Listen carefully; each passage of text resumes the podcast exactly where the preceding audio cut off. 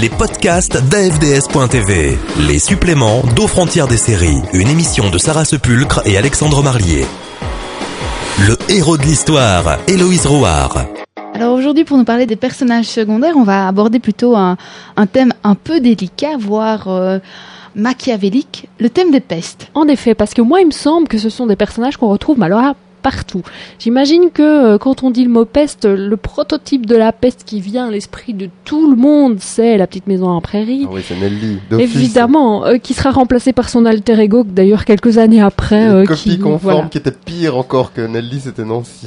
et qui était euh, quasiment obligatoire. On voit qu'à partir du moment où Nelly devient gentille, c'est plus possible, quoi. Cette série euh, n'existe plus. Et pour la petite histoire, il faut savoir aussi que l'actrice fait partie d'une association qui justement manifeste contre les enfants acteurs qui sont cantonnés dans certains personnages et qui sont un petit peu exploités puisque on ne connaît en fait que cette actrice que par Nelly Olson.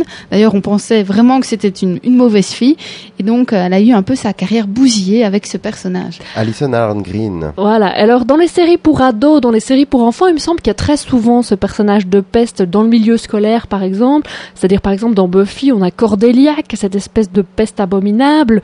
Dans Beverly Hills, je me souviens, moi, de Kelly, finalement, qui au départ était un peu la rivale de Brenda, mais c'est pas la seule, si je me souviens bien. On a Valérie hein, qui prend le relais quand Kelly devient une gentille nana blonde. Valérie la brune euh, qui euh, couche avec les mecs, euh, qui casse les couples. Oui, oui, elle, Dans le genre, Brenda était pas mal non plus, hein. C'était aussi quelque part une petite peste, hein. oui. Bon, en fait, c'est tous des. Dans Beverly Hills, tout le monde est des pestes. Alors, j'ai l'impression que souvent, cette peste dans des séries-là joue un peu les rivales ou les anti-héros, souvent anti-héroïnes d'ailleurs. C'est-à-dire que l'héroïne est toute gentille, Laura Ingalls, et donc il faut quelqu'un qui ait vraiment une peste à côté. D'ailleurs, dans le nouveau Beverly Hills, on a aussi hein, la- exactement le même rôle. La, la peste est une blonde avec les cheveux bouclés. Là, je ne me souviens plus de son nom, mais euh, elle a exactement le même rôle et elle va euh, mettre euh, des bâtons dans les roues euh, des gentils adolescents, etc. Alors, il me semble aussi que les enfants sont finalement très souvent des pestes dans les séries familiales. Je pense par exemple à la fête à la maison. Finalement, les trois filles sont toujours les pestes les unes des autres à un moment ou à un Surtout autre. Stéphanie, hein. Oui, mais elles sont toutes à un moment la peste de quelqu'un d'autre. Donc Mm. on est. Alors je me souviens euh, pas très très bien, mais il me semble que dans Malcolm, on avait aussi un peu ce genre de relation en- entre les enfants. Et toi, tu me parlais d'une série, j'ai oublié laquelle. Oui, je parlais aussi de Parker Lewis. Ah euh, oui, oui. avec la sœur de Parker qui était vraiment euh, la pire des pestes. Et donc on voit d'ailleurs même déjà dans le générique qu'il y a une certaine euh, animosité entre Parker et sa Elle complotait d'ailleurs très souvent pour essayer de faire tomber son frère, hein, et de le faire tomber dans les griffes de Mademoiselle Musso. Alors un peu décalé, il me semble, ce sont les soap opéras. Les soap opéras, là, on a aussi des personnages de peste, mais là, pour le coup, ils sont plus du tout sympathiques. euh, on leur trouve plus rien du tout. C'est des séries comme Les Feux de l'amour, par exemple, dans lesquelles on a toujours un personnage malfaisant, comme La ça. peste ultime, ça reste Sheila dans Les Feux de l'amour et dans Top Model. Il y avait aussi dans Melrose Place, il me semble, un personnage un peu euh, méchant comme ça. Il y avait Kimberley qui vole quand même euh, le mari de sa sœur et qui est vraiment la grosse putain de la série. Donc euh, Mais est-ce qu'elle fait pas croire qu'elle est morte? Il n'y a pas tout un truc, mais vraiment, ça va loin. Oui, oui, dans les soap opéras, ça va toujours loin. C'est toujours l'extrême et au carré euh, puissance euh, 40 000 par rapport aux autres séries. Dans les feux de l'amour, il y a aussi cette nana avec les cheveux noirs, pareil, qui veut voler un bébé. Mais c'est. Sheila qui essaie de noyer Lauren Fenmore dans un jacuzzi et Lauren Fenmore s'est sauvée en respirant l'air qui sortait des trous du jacuzzi. en même temps, dans les soap opéras, ils ont aussi euh, un peu chacun leur temps de peste parce que Victor Newman, euh, franchement, c'est pas un ange.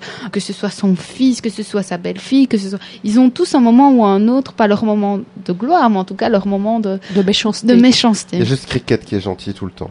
Christine Blair, elle est toujours parfaite. Ce qui me fait penser, tiens, que dans Plus belle la vie, en y réfléchissant, finalement, la peste est plutôt un peste, qui serait euh, le père de Céline, là, Monsieur Frémont, là, euh, c'est lui qui finalement garde un rôle qui, au fur et à mesure des saisons, reste toujours mauvais. Les autres, ils ont leur partie peste à certains moments, mais il y a personne qui garde un personnage peste de manière continue. Hein. Non, mais Vincent, l'architecte aussi, il tombe peu à peu euh, dans le côté sombre. Je crois que là, on est dans le même schéma, puisque, bon, Plus belle la vie, quelque part, c'est un soap opéra, donc effectivement, je crois qu'il y a des retournements de situation au niveau des personnages qui sont incessants pour pouvoir justement conserver l'intrigue et l'intérêt des téléspectateurs.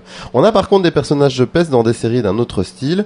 On peut parler du caméléon avec Mademoiselle Parker, par exemple, qui elle aussi avait un rôle euh, assez euh, peste. Et moi, dans, le registre série adulte, je voulais rendre hommage à Hélène de Ali McBeal, qui a son petit côté euh, j'écoute aux portes. euh, je fais des coups bas de temps en temps, mais qui en même temps reste un personnage qui, bah, comme euh, Mademoiselle Parker, est, est important dans le, le scénario Et attachant. attachant. Voilà.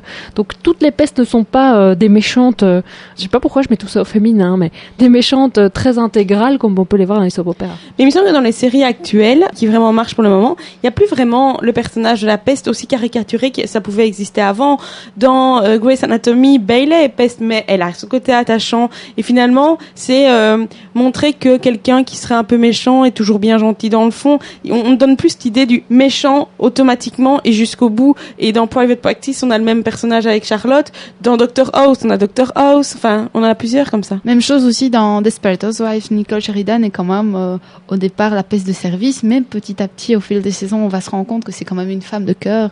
Et donc il y a une complexité euh, plus importante au niveau de, de ces personnages qui étaient peut-être à la base un peu plus caricaturaux. Je crois que justement euh, l'époque n'est plus à des personnages trop euh, manichéens et que justement euh, chaque personnage a ses failles et que c'est ce qui rend les séries euh, attachantes. On peut penser aussi dans les Tudors à Anne Boleyn qui est effectivement un personnage euh, très détestable mais on se rend compte quelque part qu'elle a été manipulée du début à la fin et qu'elle en perdra la tête à cause de ça. Enfin bref, conclusion nous écoutons, j'ai l'impression que les pestes évoluent, mais les pestes sont toujours là.